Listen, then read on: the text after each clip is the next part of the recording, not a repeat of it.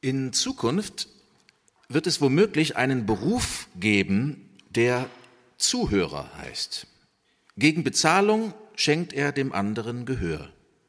Die lärmende Müdigkeitsgesellschaft ist taub. Die kommende Gesellschaft könnte dagegen eine Gesellschaft der Zuhörenden und Lauschenden heißen. Und ihr seid schon Teil dieser neuen Gesellschaft. Zitat In diesem Stadium ist der wesentliche Partner des Lauschens das Ungewöhnliche, das heißt die Gefahr oder das unverhoffte Glück. Zitat Ende. Das war von Roland Barth. Ich bin Tobias Ruderer und ihr hört den vierten und letzten Podcast in dieser Staffel, in der sich Henry mit dem Ensemble Resonanz und dessen Reihe Into the Unknown kurzgeschlossen hat. Im Henry Würfel gibt es Musik aus der Elbphilharmonie und Podcasts aus dem mit dem Fun-Magazin veranstalteten Bunkersalon. Der ist eine Art Podiumsgespräch in Clubatmosphäre, schlaue oder weise Gäste, Musik- und Videoeinspielungen, ein schöner Raum im massiven Hochbunker von St. Pauli, der Resonanzraum und seine berühmte Bar. Die erste Folge in dieser vierteiligen Reihe zeigte uns, wie wichtig ein Unknown Space ist, auch in der Musik, weil es sonst keine Resonanz gibt, weil sonst nichts mit uns passiert. Die zweite Folge, Stichwort Identity, fragte danach, was es bedeutet, eine Herkunft zu haben. Die dritte Folge hieß Infinity, Thema war Fortschritt und Digitalität. Die vierte, diese Folge, ist so etwas wie die Landung. Wir grounden uns, wir spüren die Schwerkraft und wir halten die Schwerkraft nur aus, weil es was gibt? Die Liebe.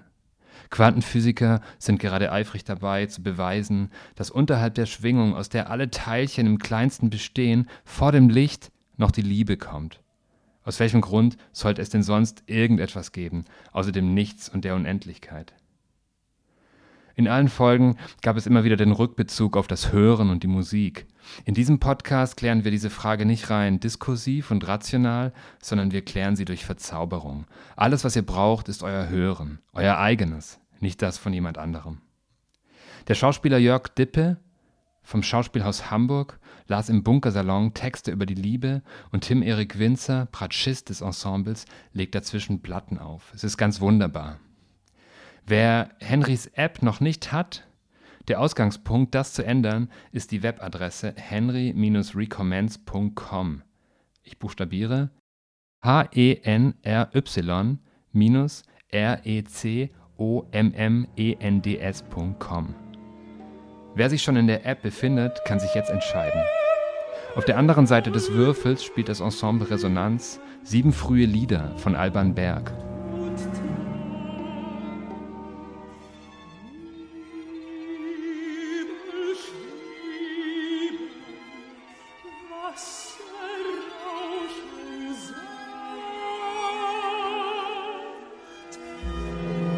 Alban Berg war Schüler von Arnold Schönberg und schrieb die sieben frühen Lieder ein paar Jahre, bevor Schönberg den Pierrot Lunaire gemacht hat. Und um den ging es ja in der vierten Serie von Henry. Wer also Gefallen an der Musik dieser Woche hat, der sollte sich mal die alten Folgen reinziehen. Auf dieser Seite des Würfels geht es die nächste halbe Stunde weiter mit Jörg Dippe, Text und Musik. Atmet ein, atmet aus, spürt euren Körper. Atmet nochmal tief ein und aus und gebt das Recht auf das Denken auf. Atmet noch einmal ein und aus und lasst schließlich so viel wie möglich von den folgenden Dingen gehen. Annahmen, Haltungen, Stimmung, Glaubenssätze. Jörg Dippe, übernehmen Sie. Notwendig ist heute eine Zeitrevolution, die eine ganz andere Zeit beginnen lässt. Es gilt, die Zeit des anderen wieder zu entdecken. Die heutige Zeitkrise ist nicht die Beschleunigung, sondern die Totalisierung der Zeit des Selbst. Die Zeit des anderen entzieht sich der Steigerungslogik der Leistung und Effizienz, die einen Beschleunigungsdruck erzeugt. Die neoliberale Zeitpolitik schafft die Zeit des anderen ab, die für sie eine unproduktive Zeit wäre. Im Gegensatz zur Zeit des Selbst, die uns isoliert und vereinzelt, stiftet aber die Zeit des anderen eine Gemeinschaft. Sie ist daher eine gute Zeit.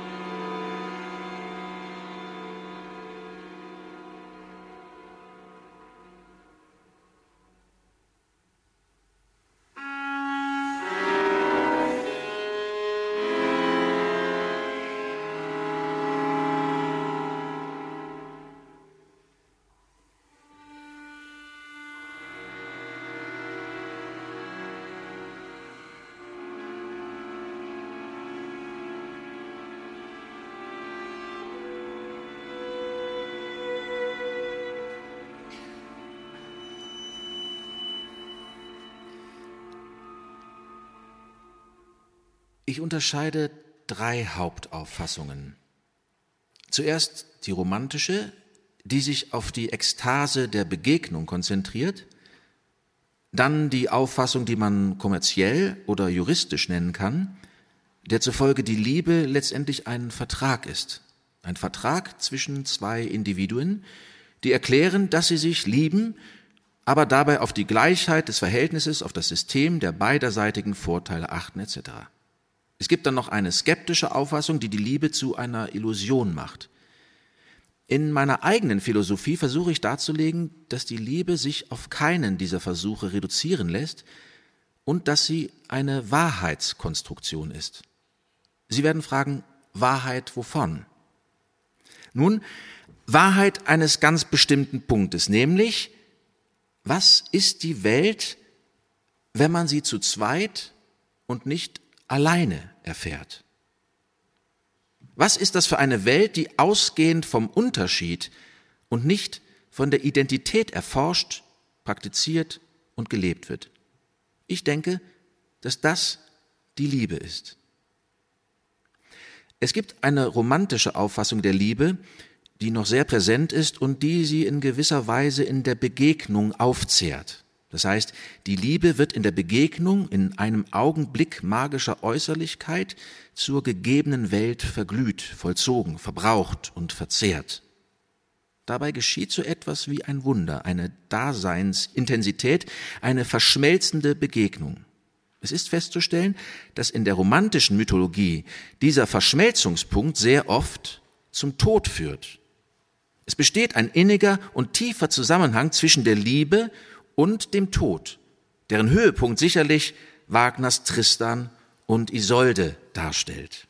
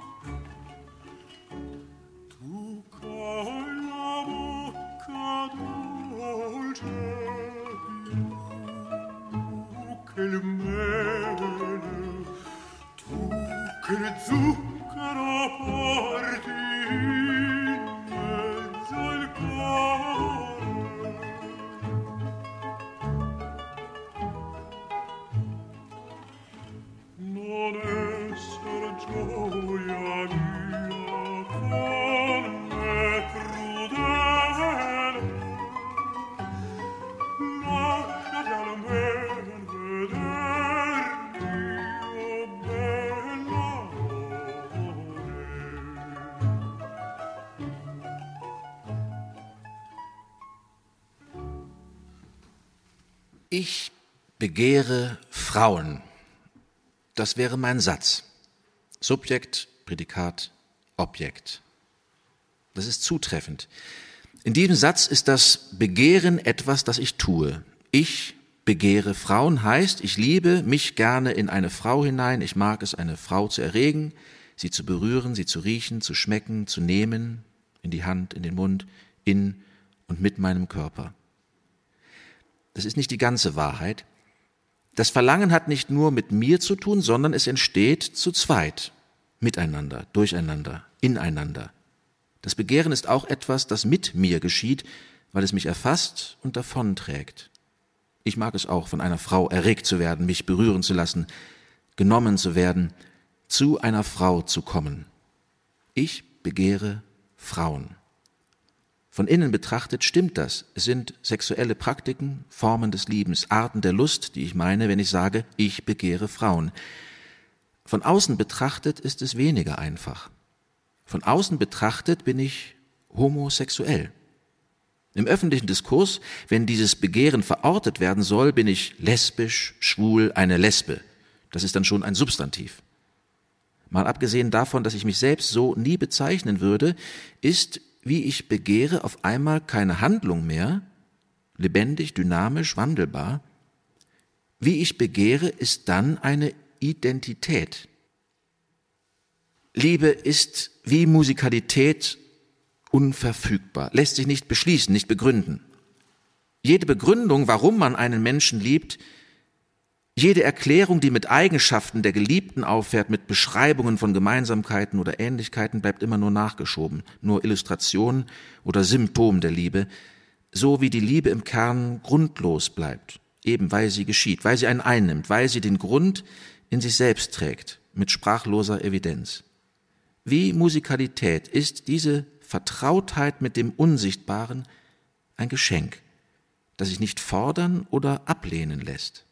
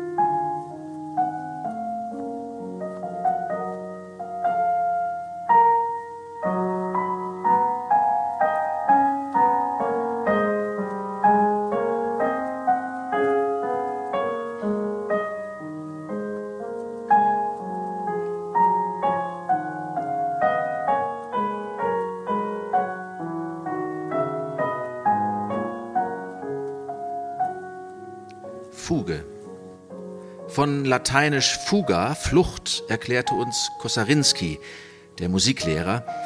Das war eine musikalische Form, ein Kompositionsprinzip, bei dem verschiedene Stimmen einem Thema hinterherjagen. Auch wenn zu dem Bauplan einer Fuge gemeinhin nicht nur ein Thema, das Subjekt, sondern auch ein weiteres Thema, das Kontrasubjekt gehört, hatte sich Kosarinski die Dis-Moll-Fuge als Lehrstück für uns ausgewählt, in dem gar keine Kontrasubjekte auftauchen, sondern nur 35 Einsätze, an denen sich die verschiedenen Wandlungen des Hauptgedankens studieren ließen. Nichts schien ihm, dem Musiklehrer, relevanter fürs Leben zu sein, als die Textur der Fuge aus dem wohltemperierten Klavier. Für Kosarinski war die Architektur von Musik nicht einfach Architektur von Musik, sondern es war eine Sprache, deren Syntax unser Denken formen sollte. Wie Strukturen normative Grenzen setzen und gleichzeitig Freiräume erschließen können, das erklärte uns nicht Kosarinski, sondern die Musik, die er uns zu verstehen half. Während Glenn Gould noch beklagte, dass die Fuge keine Form als solche ist, in dem Sinne, in dem die Sonate oder der Kopfsatz einer Sonate eine Form ist, schien gerade das ihr Vorzug zu sein, eine Vorlage für das, was das Begehren für mich bedeuten sollte, nämlich, dass sie eher eine Aufforderung, eine Form zu finden darstellt. Das eigene beginnt mit einem Nein. mit einer Verweigerung, dem Gefühl, etwas anderes zu wollen als das, was gewollt wird. Dieses Unbehagen an dem, was gefordert ist, kann verschwommen sein, eine Ahnung nur. Es braucht noch nicht einmal eine Vorstellung von dem, was die Alternative wäre. Es reicht zu wissen, dass für einen selbst etwas nicht in Frage kommt. Aber in diesem ersten Nein schält sich das eigene heraus. In diesem Moment, in dem etwas nicht mehr als selbstverständlich empfunden wird, in dem eine Gewissheit plötzlich ungewiss, in dem das Fraglose plötzlich zweifelhaft wird, in dieser Bruchstelle entsteht das Ich.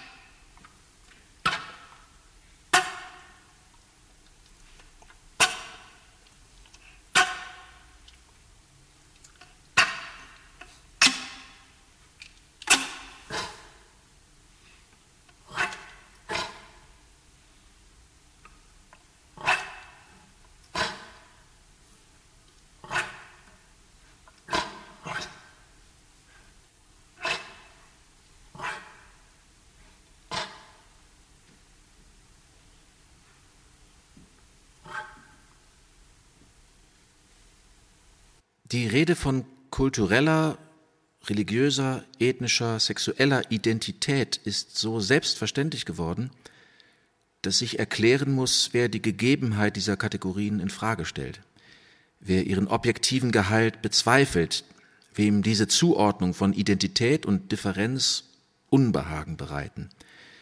Es gilt als tolerant, in diesen Kategorien zu denken. Die Andersartigkeit anzuerkennen. Es gilt als liberal, in Talkshows auch mal einen echten Schwulen oder einen authentischen Muslim oder einen Juden einzuladen, auch wenn sie dann meist nur über Al-Qaida und Ehrenmorde, Israel und den Holocaust oder eben Sex reden dürfen, als ob nicht auch ein Atheist die Position einer gläubigen Muslimin erläutern, ein nicht-jüdischer Deutscher das Existenzrecht Israels verteidigen oder ein Heterosexueller das Adoptivrecht für Homosexuelle fordern könnte. Es war ein langer politisch wichtiger Kampf um Sichtbarkeit und Repräsentation. Aber in dieser Art der Repräsentation liegt auch etwas Befremdliches. Was heißt denn schon echt? Wie echt homosexuell bin ich? Wie authentisch? Kann ich auch typischer als andere sein? Echter? Weniger homosexuell. Woran macht sich das fest? Am Lippenstift? Am Sex? Wie ähnlich müssen sich diejenigen sein, die da als kollektive Identitäten erfasst werden? Muss ich den Eurovision Song Contest schauen und meine Wochenenden in Baumärkten verbringen? Wie anders als die anderen müssen wir sein? Wie altmodisch oder postmodern oder beides gleichzeitig ist, wem diese essentialistisch aufgeladenen Etiketten unheimlich sind? Homosexuelle gelten schon durch die Bezeichnung als Experten für Sex. Dieses Unbehagen hat nichts mit Scham zu tun. Ich schäme mich nicht dafür, dass ich eine Freundin habe, dass ich liebe, wie ich liebe und begehre, wie ich begehre. Es bereitet mir Lust, macht mich glücklich, wie ich nie geglaubt hätte, dass ich es sein könnte. Ich möchte nicht anders lieben oder geliebt werden als so. Mir ist es gleich, warum das so ist und ob mein Begehren angeboren ist, genetisch kodiert oder ob es sich entwickelt hat. Es mag in mir angelegt gewesen sein, aber ich habe mich auch dafür entschieden, diese Lust und diese Liebe zu leben. Ich bin darauf nicht stolz, ich schäme mich nicht dafür. Ich freue mich einfach daran und bin dankbar für dieses Glück wie für ein unverhofftes Geschenk. Doch es gibt etwas seltsam Unangemessenes an den Etiketten und Zuordnungen, die die Arten zu lieben einteilen in Sorten, wie Tafeln Schokolade, quadratisch, praktisch gut, als sei damit etwas geklärt, als sei das abweichende Leben und Lieben damit erfasst, als würden damit nicht Grenzen gezogen zwischen dem angeblich richtigen und dem falschen Lieben und Verlangen. Normen als Normen fallen meist nur auf, wenn wir ihnen nicht entsprechen, wenn wir nicht hineinpassen, ob wir es wollen oder nicht. Wer eine weiße Hautfarbe hat, hält die Kategorie Hautfarbe für irrelevant, weil im Leben eines Weißen in der westlichen Welt die Hautfarbe irrelevant ist. Wer heterosexuell ist, hält die Kategorie sexuelle Orientierung für irrelevant, weil die eigene sexuelle Orientierung im Leben eines Heterosexuellen irrelevant sein kann. Wer einen Körper besitzt, in dem er oder sie sich wiedererkennt, dem erscheint die Kategorie Geschlecht selbstverständlich, weil dieser Körper nie in Frage gestellt wird. Wer den Normen entspricht, versteht seinen Glauben oder seine Sexualität als so privat und individuell, wie sie sind. Das ist ein Privileg, das den Menschen, die anders glauben oder anders begehren, als die Mehrheit seltener zuteil wird. Es ist ein altes Paradox, dass gerade die, denen die Arten zu lieben oder die Arten zu glauben besonders intim sind, genötigt werden, aus dem Privaten heraus ins Öffentliche zu sprechen, weil sich nur so aus der öffentlichen Vereinnahmung, Verzerrung oder Missachtung das Individuelle wieder herauslösen lässt. Und es ist ein politisch heikles Unterfangen, für sich selbst herauszufinden, wann es möglich ist, ich zu sagen, eine individuelle Geschichte zu erzählen, eine, in der ich mich und mein Leben tatsächlich begreife und wann es nötig ist, wir zu sagen, eine kollektive Geschichte zu erzählen, eine, in der meine Zugehörigkeit zu und meine Gemeinsamkeit mit schwulen, lesben, bisexuellen und transgender Menschen deutlich wird, weil ich dazugehören will und muss, wenn Menschen, die so lieben wie ich, hier oder anderswo bespuckt und geschlagen, gefoltert oder gehängt werden. Es ist ein Balanceakt zwischen der Forderung nach Anerkennung als Gleiche und der nach Anerkennung als andere und der Erwartung, das andere erkennen zu können, wann das eine und wann das andere angemessen ist, wann es sich richtig anfühlt, als schwul oder als weiblich oder als muslimisch wahrgenommen zu werden und wann es sich verletzend anfühlt. Und es ist ein Balanceakt zwischen der Sehnsucht nach einem dissidenten Lebensentwurf und der Sehnsucht, genauso spießig und bürgerlich sein zu dürfen wie andere auch. Und es ist die Suche nach einer Sprache, in der sich das Begehren artikulieren lässt, ohne indiskret, bekennerhaft oder vulgär zu klingen, in der sich die Vielfalt der Arten zu lieben ausdrücken lässt, ohne Scham und ohne Pein, und in der sich einfach sagen lässt, ich begehre Frauen. Subjekt, Prädikat, Objekt.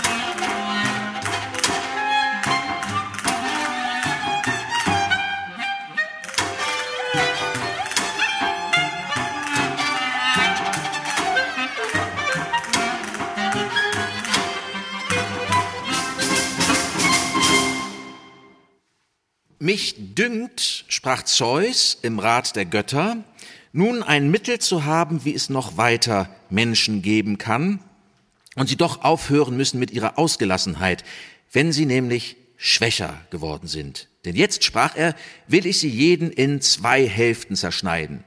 So werden sie schwächer sein und doch zugleich uns nützlicher, weil ihrer mehr geworden sind, und aufrecht sollen sie gehen auf zwei Beinen.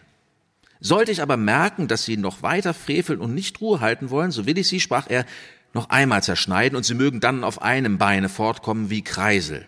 Dies gesagt, zerschnitt er die Menschen in zwei Hälften, wie wenn man Früchte zerschneidet, um sie einzumachen, oder wenn sie Eier mit Haaren zerschneiden.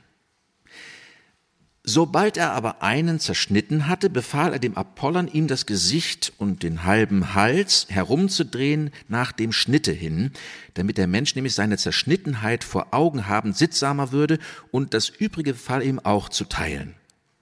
Dieser, Apollon, drehte also ihm das Gesicht herum, zog ihm die Haut von allen Seiten über das, was wir jetzt Bauch nennen, herüber, und wie wenn man einen Beutel zusammenzieht, fasste er es in eine Mündung zusammen und band sie mitten auf dem Bauche ab, was wir jetzt Nabel nennen. Die übrigen Runzeln glättete er meistenteils aus und fügte die Brust einpassend zusammen mit einem solchen Werkzeuge, als womit die Schuster über dem Leisten die Falten aus dem Leder ausglätten und nur wenige ließ er stehen, hier so um den Bauch und den Nabel zum Denkzeichen des alten Unfalls. Nachdem nun die Gestalt entzweigeschnitten war, sehnte sich jedes nach seiner anderen Hälfte. Und so kamen sie zusammen, umfassten sich mit den Armen und schlangen sich ineinander, und über dem Begehren zusammenzuwachsen starben sie, aus Hunger und sonstiger Fahrlässigkeit, weil sie nichts getrennt voneinander tun wollten. War nun die eine Hälfte tot und die andere blieb übrig, so suchte sich die übrig gebliebene eine andere und umschlung die. Mochte sie nun auf die Hälfte einer ehemaligen ganzen Frau treffen, was wir jetzt eine Frau nennen, oder auf die eines Mannes, und ja, so kamen sie um. Da erbarmte sich Zeus und gab ihnen ein anderes Mittel an die Hand, indem er ihnen die Schamteile nämlich nach vorne verlegte. Denn vorher trugen sie auch diese nach außen und erzeugt nicht eines in dem anderen, sondern in die Erde hinein wie Zikaden. Nun aber verlegte er sie ihnen nach vorne und bewirkte vermittelst ihrer das Erzeugen ineinander, in dem Weiblichen durch das Männliche, deshalb damit in der Umarmung, wenn der Mann eine Frau träfe, sie zugleich erzeugten und Nachkommenschaft entstände, wenn aber ein Mann den anderen, äh, ja, sie doch eine Beschäftigung hätten durch ihr Zusammensein und erquickt sich zu ihren Geschäften wenden und was sonst noch zum Leben gehört, besorgen könnten. Von so langem her also ist die Liebe zueinander den Menschen angeboren um die ursprüngliche Natur wiederherzustellen und versucht, aus Zweien eins zu machen und die menschliche Natur zu heilen.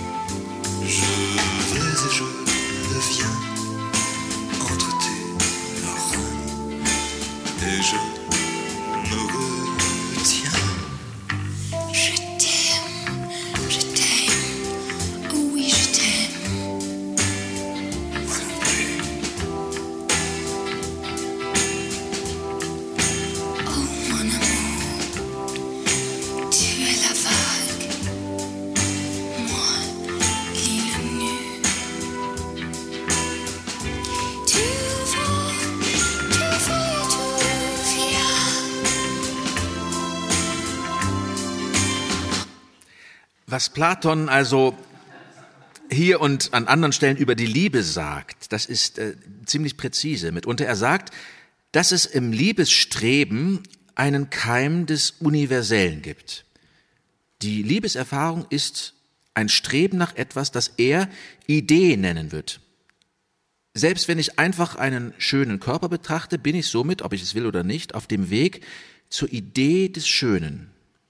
Ich denke, etwas ganz Ähnliches, wenn auch natürlich in ganz anderen Begriffen, nämlich, dass es in der Liebe die Erfahrung des möglichen Übergangs von der reinen Singularität des Zufalls zu einem Element gibt, das einen universellen Wert hat.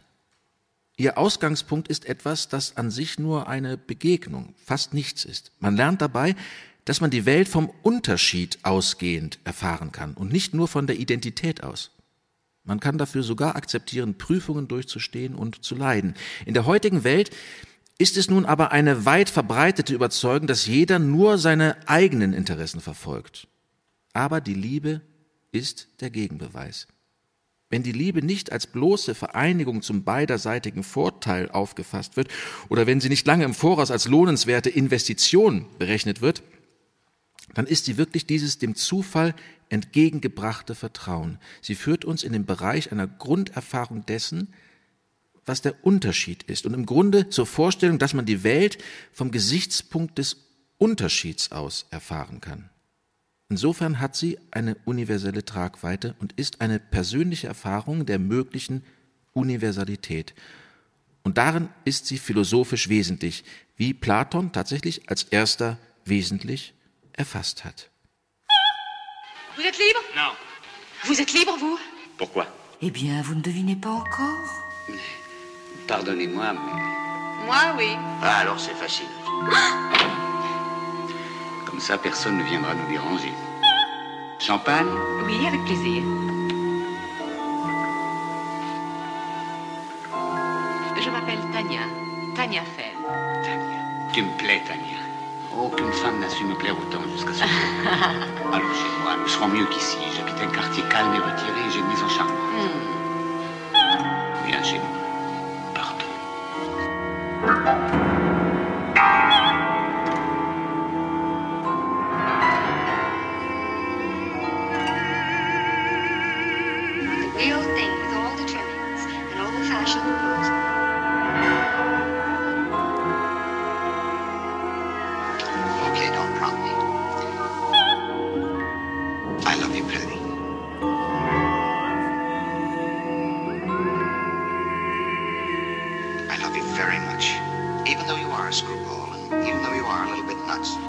Paris war voll von Werbeplakaten der Partnervermittlungswebsite Meetic, die mich zutiefst beschäftigt haben. Ich kann ein paar Slogans dieser Werbekampagne zitieren. Die erste, es handelt sich um die missbräuchliche Abwendung eines, Abwandlung eines Theaterzitats, lautet Liebe ohne Zufall. Ein anderer lautet, man kann verliebt sein, ohne der Liebe zu verfallen. Also bloß kein Absturz, nicht wahr? Und dann noch, es ist ganz leicht, verliebt zu sein, ohne zu leiden. Und all das dank der Singlebörse Meetic und außerdem, die außerdem ein Liebescoaching anbietet. Dieser Ausdruck scheint mir sehr beachtenswert. Sie bekommen also einen Trainer, der Sie auf die Prüfung vorbereitet. Ich denke, dass diese Werbepropaganda in ein Weltbild passt, das die Liebe unter dem Aspekt der Sicherheit sieht. Das ist die Vollkaskoversicherung der Liebe. Sie bekommen Liebe, aber sie haben ihre Sache so gut kalkuliert, ihren Partner von vornherein so gut ausgewählt, indem sie durch das Internet klicken. Sie haben natürlich sein Foto, seine Vorlieben, sein Geburtsdatum, sein Sternzeichen, dass sie sich am Ende dieser ungeheuren Kombination sagen können, mit dem wird es ohne Risiko funktionieren. Und das ist Propaganda. Es ist interessant, dass man auf dieser Ebene Werbung macht. Ich bin nun aber davon überzeugt, dass die Liebe als etwas, das jeder will, als etwas, das beinahe für jeden das ausmacht, was dem Leben Intensität und Bedeutung verleiht, unter den Bedingungen der gänzlichen Abwesenheit von Risiken nicht dieses Geschenk an das Dasein sein kann. Das erscheint mir wie die Propaganda, die die amerikanische Armee zu einem bestimmten Zeitpunkt für den Krieg ohne Tote gemacht hat. Das ist alles irgendwie Teil derselben Welt. Der Krieg ohne Tote, die Liebe ohne Risiko, ohne Zufall, ohne Begegnung. Das alles geht mit einer umfassenden Propaganda einher. Darin sehe ich die erste Gefahr für die Liebe, die ich die Bedrohung durch das Sicherheitsdenken nennen werde. Das ist schließlich nicht weit von einer arrangierten Ehe entfernt. Sie wird nicht mehr von despotischen Eltern im Namen der Familie geschlossen, sondern im Namen des persönlichen Sicherheitsgefühls. Durch eine vorhergehende Abmachung, die jeden Zufall jede Begegnung und jede existenzielle Poesie im Namen der fundamentalen Kategorie der Risikolosigkeit vermeidet. Die zweite Gefahr für die Liebe ist, ihr jede Wichtigkeit abzusprechen. Das Gegenstück zur Bedrohung durch das Sicherheitsdenken ist, die Liebe nur als eine Variante des allgemeinen Hedonismus, als eine Variante der Formen des Genießens anzusehen.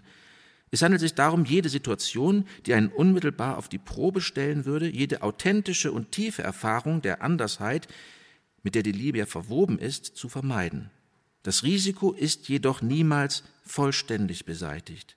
Daher besteht die Propaganda von Mietig wie die der imperialistischen Armeen darin zu erklären, dass die anderen die Risiken zu tragen haben. Wenn sie nach dem Kanon des modernen Sicherheitsdenkens gut auf die Liebe vorbereitet sind, dann werden sie den anderen loswerden, wenn er ihren Komfort stören sollte. Wenn er leidet, ist das seine Sache, nicht wahr? Er ist nicht modern genug. Ebenso gibt es den Krieg ohne Tote nur für die westlichen Militärs. Die Bomben, die sie abwerfen, töten eine Menge Leute, die selbst schuld sind, dort zu leben. Aber das sind ja nur Afghanen, Palästinenser. Die sind auch nicht modern. Wie alles, dessen Norm die Sicherheit ist, bedeutet die sicherheitsbesessene Liebe die Abwesenheit von Risiken für jenen, der eine gute Versicherung hat, eine gute Armee, eine gute Polizei, eine gute Psychologie des persönlichen Genusses und das ganze Risiko für den, der ihm gegenübersteht. Ihnen ist sicher aufgefallen, dass man Ihnen überall erklärt, dass die Dinge für Ihren Komfort und Ihre Sicherheit gemacht werden, von den Baugruben im Bürgersteig bis zu den Polizeikontrollen in den Gängen der Metro. Im Grunde sind das die beiden Feinde der Liebe. Die Sicherheit des Versicherungsvertrages und der Komfort der begrenzten Genüsse. Ich glaube, dass die Verteidigung der Liebe unter anderem eine philosophische Aufgabe ist. Das setzt auch voraus, wie der Dichter Rimbaud sagt, dass man sie neu erfinden muss. Das kann sich nicht auf eine Defensive durch bloße Bewahrung der Dinge beschränken. Die Welt ist tatsächlich voll von Neuerungen und auch die Liebe muss von dieser Neuerung erfasst werden. Man muss gegen die Sicherheit und den Komfort das Risiko und das Abenteuer neu erfinden.